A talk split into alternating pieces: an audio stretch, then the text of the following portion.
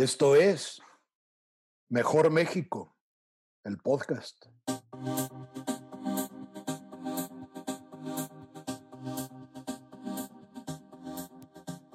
Hola, muy buenos días, tardes, noches, a la hora que nos escuche.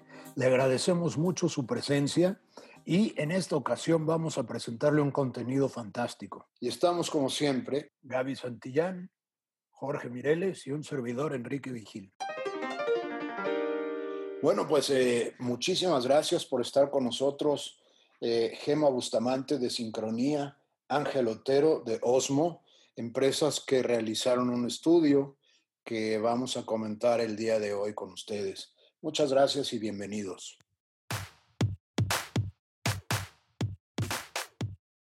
Gema Bustamante es licenciada en Ciencias de la Comunicación y maestra en Comunicación, con especialidad en Comunicación Política y Opinión Pública por la UNAM. Cuenta con más de 28 años de experiencia en investigación social y de mercados. Desde 2017 es socia y directora general de Sincronía Investigación, que es una agencia de investigación social de mercados y opinión pública, miembro activo de la AMAI, Asociación Mexicana de Agencias de Inteligencia de Mercado y Opinión, y está certificada por haber cumplido con todos los lineamientos del estándar de servicios para la investigación de mercado en México. Ángel Otero es socio fundador y director de Osmo, maestro en gestión de la innovación por parte de la Ibero. Ha participado en investigaciones en el campo de las neurociencias cognitivas y ciencias conductuales. Desde 2014 fundó Osmo junto con dos socios, orientando sus esfuerzos a impulsar proyectos de transformación e innovación estratégica. En Osmo han colaborado para las áreas de innovación e investigación de mercado con clientes como BBVA, Banco Sabadell, Gentera, Kio Networks, Kimberly Clark y tienen una estrecha relación con distintas universidades. Bienvenidos. Muchas gracias, ¿no? Pues encantados de, estar en este espacio. Y muchas gracias por la invitación y, siempre que podamos aportar un poquito a crear un mejor México, lo, lo haremos con mucho gusto. Oigan, ¿nos podrían platicar un poco de qué fue lo que investigaron y cómo lo hicieron? Sí, claro, Gaby. Mira, pues cuando nos comentaron del proyecto, pensamos que era un reto muy interesante porque lo que queríamos saber es cómo visualizan los jóvenes la corrupción, cómo la entienden, pero también cuál es su postura ante la corrupción, qué es lo que ellos, cómo se asumen frente a la corrupción. Eh, ¿Cómo lo hicimos? Lo hicimos a través de técnicas cualitativas, porque lo que queríamos era llegar a la parte tanto racional como emocional, pero sobre todo profundizar en estos temas con ellos. Eh, y hacerlo pues de una manera original y atractiva, para lo cual pues este, planteamos un estudio en tres, eh, con tres técnicas. Una que fue a través de debates, en donde los jóvenes pues pudieron eh, debatir en torno al tema. Otro a través del análisis de, de redes sociales, que ahorita les, les platica más Ángel, porque este, consideramos la parte de redes sociales y además eh, para cerrar la parte del proyecto y realmente tener pues un insumo importante hicimos los, los talleres constructivos. Sí, eh, justo como dice Gema, eh, la, idea aquí no era tanto sacar análisis estadísticos o cuantitativos, sino profundizar en nuestro entendimiento. Y por eso cuando hablamos de un análisis en redes digitales, por ejemplo, no hacemos lo que se hace comúnmente de simplemente revisar métricas, números y, y volcarnos sobre eso, ¿no? Sobre la métrica cuantitativa, sino lo que hicimos fue literalmente eh, bajar de, las redes sociales, extraer muchas publicaciones, ver las interacciones y los comentarios, y de una muestra importante eh, de, publicaciones, hacer un análisis cualitativo del discurso, es decir, de qué se está hablando, qué términos se utilizan, qué tipo de lenguaje, y con eso eh, crear un entendimiento más completo por los dos frentes, ¿no? Por un lado, cómo hablan en el cara a cara, a través de estos debates antropológicos que mencionaba Gema, y por otro lado, cómo interactúan en estas plataformas digitales que hoy en día son, eh, digamos, un territorio completamente natural para los jóvenes en su interacción social. ¿Qué, ¿Qué, encontraron ustedes que los jóvenes entienden por corrupción?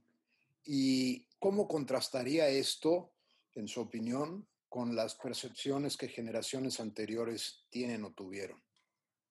Bueno, em, lo primero que, llama la atención es este, que para los jóvenes es totalmente claro que la corrupción es algo ilegal, lo cual yo, creo que también en anteriores generaciones pues pensábamos, eh, los jóvenes que nosotros entrevistamos están entre los 15 y los 29 años de edad, pero creo que en ese sentido hay una coincidencia, o sea, sí se concibe como un acto ilegal que está eh, fuera de las normas, pero que normalmente no se castiga. O sea, que es un acto que queda impune. Y creo que en eso hay una coincidencia con cualquier generación desde concebir algo, algo que es ilegal, como un acto ilegal. Pero lo que sí vimos en esta nueva generación es que se entiende como un intercambio de, de beneficios. Eh, algunos incluso lo equiparan como un ganar, ganar. Me llama la atención el tono positivo de, de la, cómo lo conceptualizan. Y esto pues resulta en una postura pues muy fácil para ellos como una práctica que socialmente es aceptada, que no les genera ningún tipo de, de culpa ni de remordimiento, ni, ni siquiera de pena de expresarlo. O sea, lo hablan abiertamente y lo dicen así, bueno, pues es algo en donde tú ganas y yo gano, ¿no? Y pues algunos también lo asocian como deshonestidad o asociado a otros actos este, como la mentira, el fraude, la estafa. Hay una mezcolanza ahí, para algunos no es tan claro el concepto.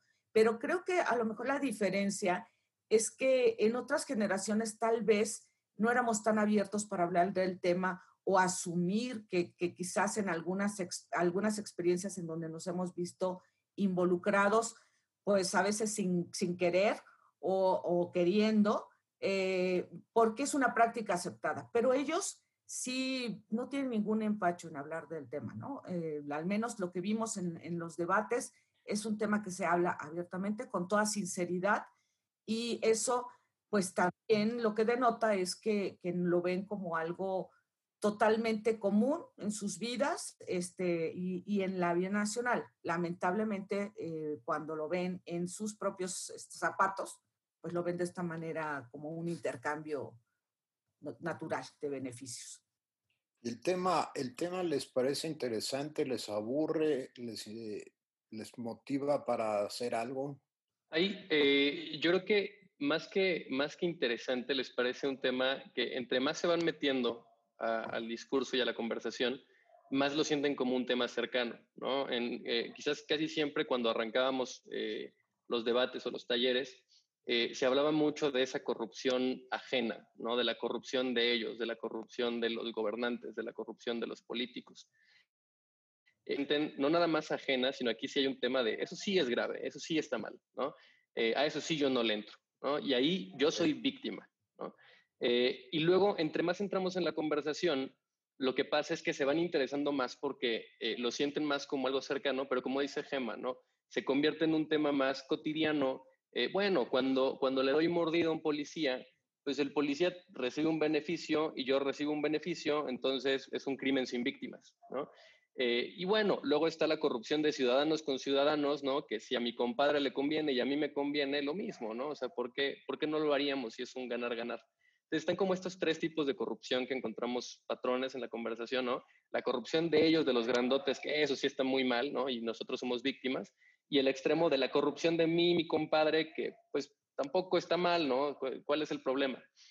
Entonces, eh, lo, sienten como un tema cercano, pero justo entre más cercano lo sienten, menos grave eh, perciben eh, estos esquemas de corrupción creo que, creo que algo importante es justamente desarrollar esa, esa concepción en los jóvenes, tanto de su participación en estos esquemas como de la gravedad que puede implicar. O sea que esto está interesantísimo. Resulta que mientras más cercana esté la corrupción, más tolerable es.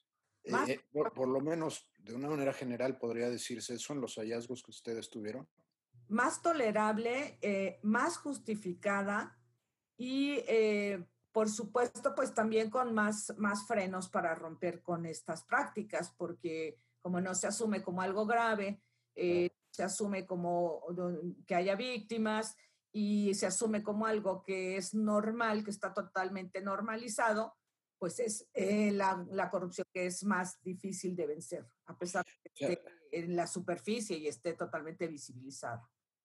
O sea que para trabajar en la construcción de un país sin corrupción, con la generación de 15 a 29 años que ustedes investigaron, sería importantísimo eh, resaltar los aspectos negativos de la corrupción en nuestro círculo cercano y en nuestra conducta personal. Correcto, ahí eh, yo creo que una parte es esto, ¿no? Eh, reconstruir el concepto de corrupción eh, y de esta corrupción más cercana y más ciudadana en la cabeza de los jóvenes a través de, de una, de nuevos mensajes, de, de, resignificar cómo hablamos de ella. Pero por otro lado, creo que algo que es muy importante que entendamos es que la decisión que toma alguien de entrar en un esquema de corrupción en, este, en este ámbito o en este ciudadana, eh, muy pocas veces es, es, una decisión plenamente consciente y, profundamente pensada. Normalmente es una decisión más pragmática. Entonces, por un lado, sí es la parte de, generar un discurso eh, que, los incluya más y que les haga entender la incidencia y las repercusiones que tiene. Pero creo que otro muy importante que muy pocas veces vemos es la importancia de eh, crear escenarios en los que la corrupción no facilite tanto las cosas. Te, pongo un ejemplo muy simple, ¿no? Si yo hoy en día le digo a alguien, oye, no des mordida, y su eh, noción en la cabeza es, si no doy mordida voy a estar, ¿no? Este, no sé, 45 minutos tirado con este, este tránsito en la calle y luego voy a tener que pagar eh, 3 mil pesos de una multa. Y en cambio, si doy mordida, me voy ahorita en 5 minutos eh, no pasa absolutamente nada y no pago multa, ¿no? Eh, ahí, por más que, le, les eh, compartas un mensaje de profundo compromiso ciudadano, lo más probable es que sigan cayendo en este esquema, ¿no? Y que sigan tomando la decisión pragmática. Entonces, otra cosa que se tiene que atacar es que en estos escenarios existan formas de tomar decisiones igual de pragmáticas o igual de eficientes sin que entren en esquemas de corrupción. Gema Ángel, ¿cuál es el mayor obstáculo que sienten los jóvenes que existe cuando se trata de combatir a la corrupción como ciudadano? ¿Qué creen ustedes que los frena a la acción? Pues algo muy importante es que no se asumen parte del problema. ellos, eh, un poco el discurso es, a mí me heredaron esta situación. O sea, yo no tengo la responsabilidad. Cuando le dices, ¿tú qué harías? Pues, yo, ¿por qué tengo que hacer? O sea, así lo hicieron mis padres, mis abuelos yo ya nací así en este México, en esta forma, en este sistema en donde la corrupción pues es parte de, lo que yo he vivido siempre. Entonces, cuando no, no hay una responsabilidad, ni, ni este sentido de, de, dónde estoy yo en este sistema que ellos ven, que además así lo denominan el sistema de la corrupción, pues este es el primer obstáculo, que no se asumen responsables. Otro, es como, como una tarea fácil, o sea, para nada. O sea, lo ven como algo tan complicado que, pues, ¿para qué lo combates si esto no se va a poder lograr? O sea, está, está muy complicado que todos los mexicanos vamos a cambiar, pues eso no existe, ¿no? Eh, lo ven como una tarea, pues, titánica. Y por otro, este, se advierte, pues, poco grave la corrupción. Y ese es otro de los obstáculos. Ellos dicen, pues, si no hay víctimas, te conviene, me conviene, pues eso, no está bien, ¿no? O sea, no, no, está, tan mal, más bien. Eh, y lo que sí está muy mal es la corrupción en las altas esferas de poder, en donde sí somos las víctimas, el, pueblo, ¿no? O, este, nosotros como sociedad somos víctimas de estos que nos roban y, hacen este, sus tranzas, y ellos sí. La mordida no está tan mal. Entonces, ese es el principal obstáculo pues para, para, la actuación o para la acción de los jóvenes. Yo agregaría también, eh, bueno, primero enfatizar, ¿no? Este tema de, de eh, y yo por qué, ¿no? O sea, muchos jóvenes hablan del, oye, esto me lo heredaron los boomers, ¿no? Yo, yo por qué soy responsable de resolverlo cuando yo nací en este sistema, ¿no? Em, el, el, el, segundo punto, este último que menciona Gema, esa corrupción de los grandotes, de los políticos, de los poderosos, no pasa nada, ¿no? O sea, la, impunidad ahí siempre es un tema que, refuerza esta sensación de, impotencia en los jóvenes de por qué yo haría algo activamente si realmente los que, los que son culpables de esto no, no son castigados o no son señalados. Y agregaría un último que, creo que es muy relevante también. Hablamos entre otros grupos con, con grupos de tianguistas, jóvenes tianguistas, ¿no? Y hablamos con un grupo de, servidores públicos, igual, entre, entre 21 y 29 años, si no mal recuerdo, y tanto los tianguistas como los servidores públicos te hablan eh, de una sensación de impotencia, no nada más porque, porque sea un problema muy complicado, sino porque los esquemas de corrupción forman parte de sus subsistencias, sobre todo en el caso de los tianguistas, ¿no? Te dicen, pues, ¿cómo no voy a dar eh, mi cuota al, líder de los tianguistas o a la persona que me deja poner mi puesto, eh, si eh, el no darla pone en riesgo que yo reciba mi sustento, que yo pueda darle comer a mis hijos. Entonces también hay muchos esquemas de corrupción que erróneamente desde nuestro lugar privilegiado consideramos como, ay, qué mal que lo haces, pero que no nos ponemos también en los zapatos de algunas personas que, en realidad, más que ser, eh, digamos, parte de un, de un sistema corrupto, de alguna manera eh, su sustento proviene de que ese sistema corrupto funcione de esa manera y que difícilmente van a poder enfrentarlo, siendo que eso los pone en una posición muy, muy vulnerable. Y al contrario de estos obstáculos que nos cuentan, ¿descubrieron si los jóvenes están dispuestos a hacer algo para combatir la corrupción? Y en ese caso, ¿qué sería? Pues lo primero que, vimos es que los jóvenes, eh, a, pesar de que son eh, muy dados a, hacer todo en redes sociales y que, de alguna manera, como decíamos, lo sienten como un territorio natural para ellos, también tienen muy claro que lo que se hace en redes sociales es, poco útil, ¿no? que dar likes no va a cambiar al mundo, que compartir una publicación eh, no va a hacer que México cambie. Eso lo tienen muy claro y eso es, eso es bueno. ¿no? Eh, por otro lado, sí expresan una especie de, de, desesperación o impotencia ante el, pues realmente no sé qué se puede hacer. ¿No? O sea, no tengo claro cuáles son los pasos que podríamos dar para construir este, este México sin corrupción. Hablan, por ejemplo, de eh, señalar, de denunciar, de expresar su descontento, ¿no? que, digo, dicho sea de paso, eh, contrasta un poco con, con, la visión que tiene Mejor México y, que justo nuestra idea es eh, promover mensajes más positivos que punitivos, ¿no? Pero bueno, es importante saberlo, ¿no? Los jóvenes de repente en esta frustración y en este enojo, lo primero que les viene a la cabeza es pues, señalar, ¿no? Y denunciar, sí, sí estaría dispuesto. Y por otro lado, también hablan de, de sí llevarlo a la acción, pero nuevamente, ¿no? No tienen claridad de, de qué acción. A, pregunta expresa, ¿no? De si estarían dispuestos a generar un compromiso, pues algunos te dicen que sí, pero otros te dicen, pues sí, pero ¿cómo? ¿No? O sea, si te digo que mi, mi trabajo depende de esto, este, pues yo me puedo comprometer, pero si la realidad no me lo permite, eh, es, muy complicado que cumpla ese compromiso. Entonces, lo que, digamos que en, resumen, lo que yo observé es frustración por la, por la falta de claridad de qué se puede hacer y más una, eh, digamos, una inclinación hacia las medidas eh, más de señalar o de denunciar. Sí, y complementando lo que comenta Ángel, efectivamente les resulta muy complicado pensar, pero justamente porque lo ven como una tarea imposible, ¿no? O sea, es la misión imposible, pues vamos a entrarle. Sí le entro, pero dime cómo. Necesito que me digas cómo puedo participar. Ellos necesitan este, que, que me motives, pero también que me digas en qué te soy útil. Si dicen, me puedo comprometer a no dar mordida, por ejemplo, sí lo puedo hacer, pero necesito que me des información de entonces cómo puedo evitarla. O sea, necesito que me digas, si a mí me para un agente de tránsito, ¿a dónde puedo llamar? ¿A quién le mando un mensaje para que me ayude y yo no caiga en esa, en esa situación, ni me arriesgue, ni me vea en una situación de riesgo? Eh, sí me, me puedo comprometer a concientizarme, a informarme, pero dame la información. Y eh, Puedo expresar mi descontento, también eso puedo hacerlo, puedo denunciar, eso puedo hacerlo en las redes sin ningún problema, pero necesito que me ayudes y que me, y que me des información. O sea, eso es algo muy importante.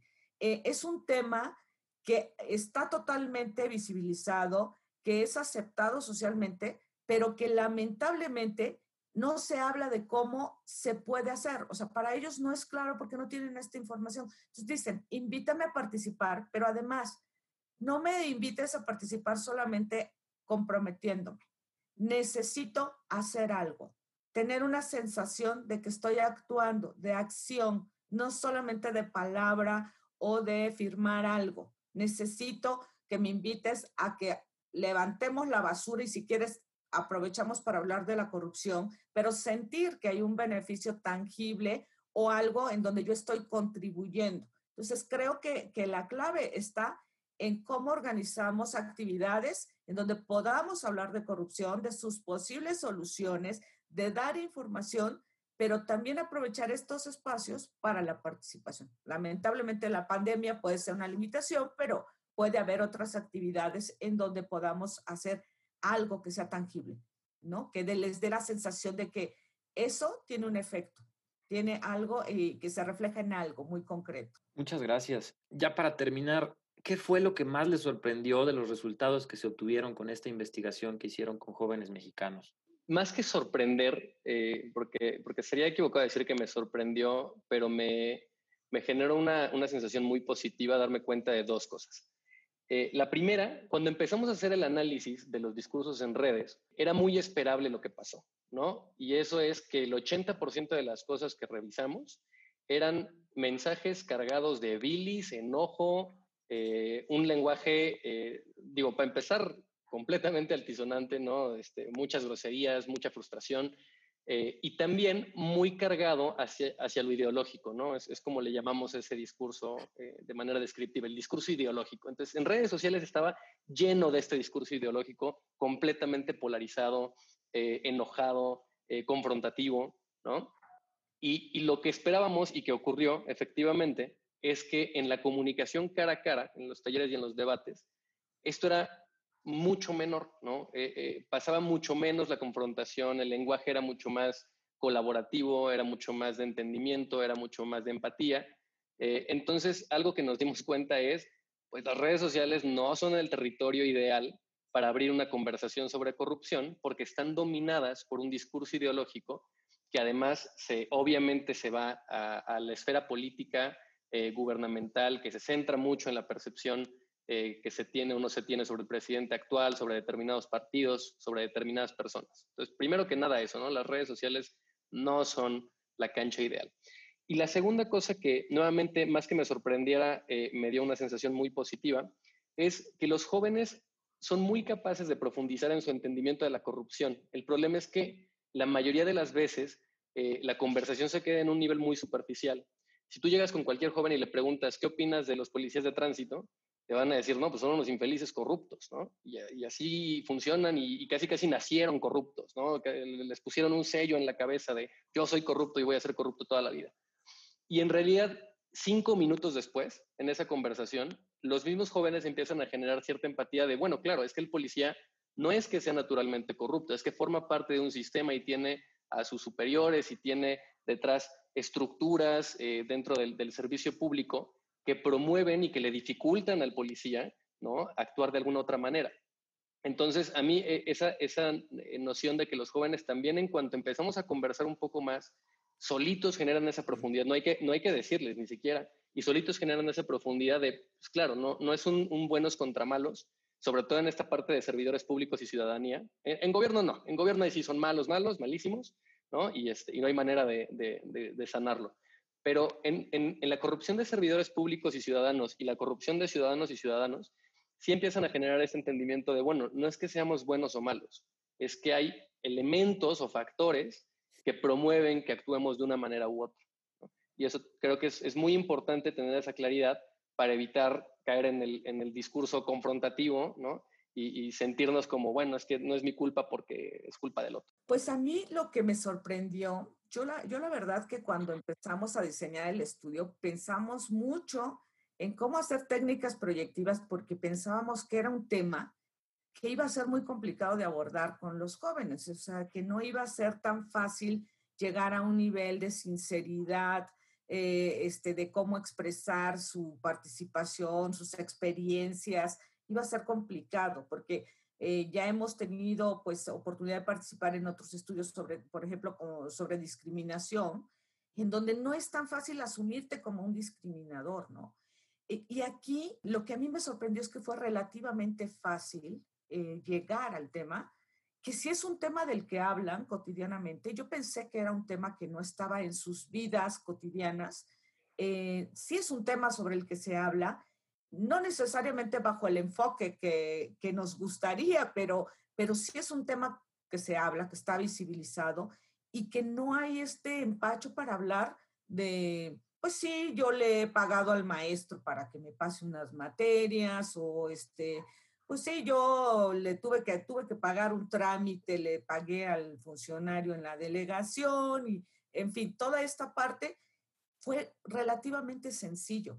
Y no encontramos como diferencias, este, por ejemplo, en los diferentes grupos por nivel socioeconómico, ocupación. Solamente hay algo eh, que, sí me, que sí me dio mucho ánimo.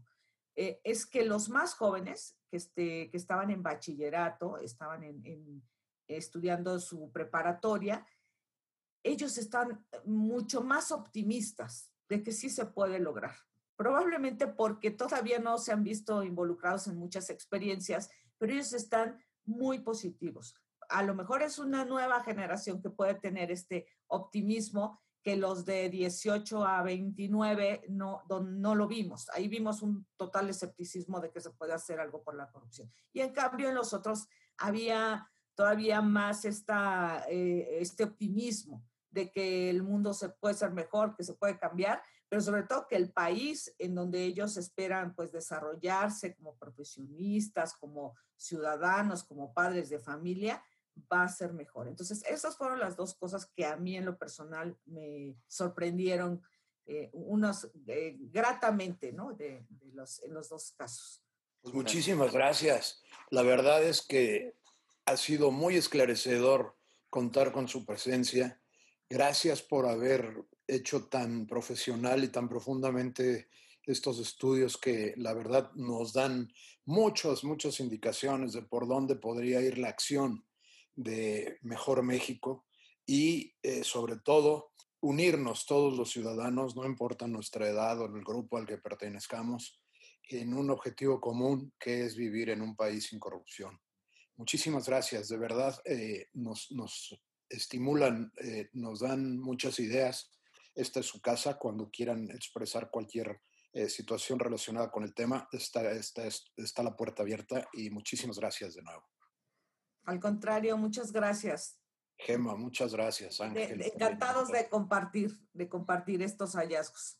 Totalmente, muchísimas gracias a ustedes, Enrique, Gaby, Jorge, un placer estar aquí y, y sí, seguro que en el futuro nos seguiremos encontrando para seguir eh, entendiendo mejor cómo, cómo generar estas acciones.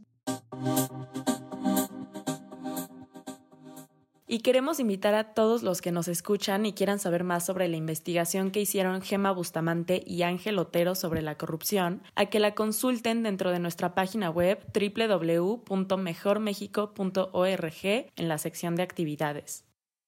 Muchas gracias por haber estado con nosotros en esta emisión de Mejor México, el podcast.